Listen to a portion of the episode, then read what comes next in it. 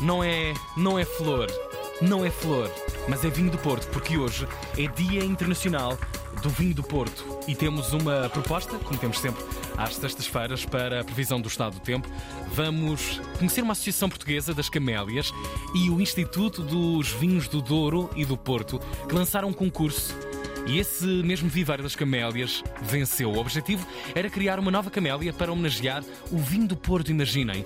Rodrigo Leitão, do Viveiro das Camélias, diz-nos o tempo e fala-nos mais sobre isto de juntar, afinal, Joana Gama, camélias e vinho do Porto. Hum, adoro camélias. Hoje, em Portugal continental, continua o tempo frio e céu limpo em todo o país.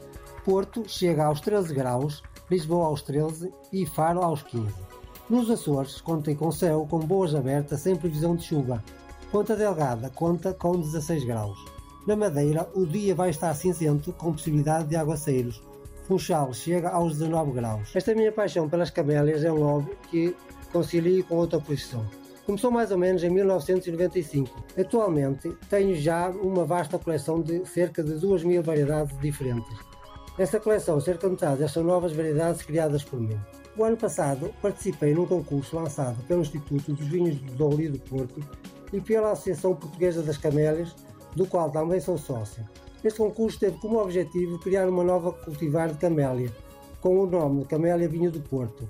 No fundo, este concurso é uma forma de se prestar uma justa homenagem à paixão que a cidade do Porto e o Douro Vinheteiro têm pelas camélias, que são um património biológico e cultural a cidade do Porto é, aliás, um grande centro de difusão e berço de cultivares de origem portuguesa.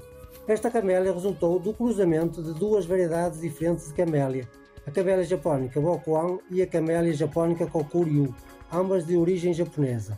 Em março deste ano, começa a camélia Vinho do Porto, vai, vai ser plantada no Jardim Botânico da Universidade do Porto, o que me enche de orgulho em março irá realizar-se também mais uma exposição de camélias na cidade do Porto, a qual convido todos a visitar. É isso mesmo, uma visita com uma referência hoje para este Dia Internacional do Vinho do Porto, o Rodrigo Leitão, do Viveiro das Camélias, a dar-nos esse bom brinde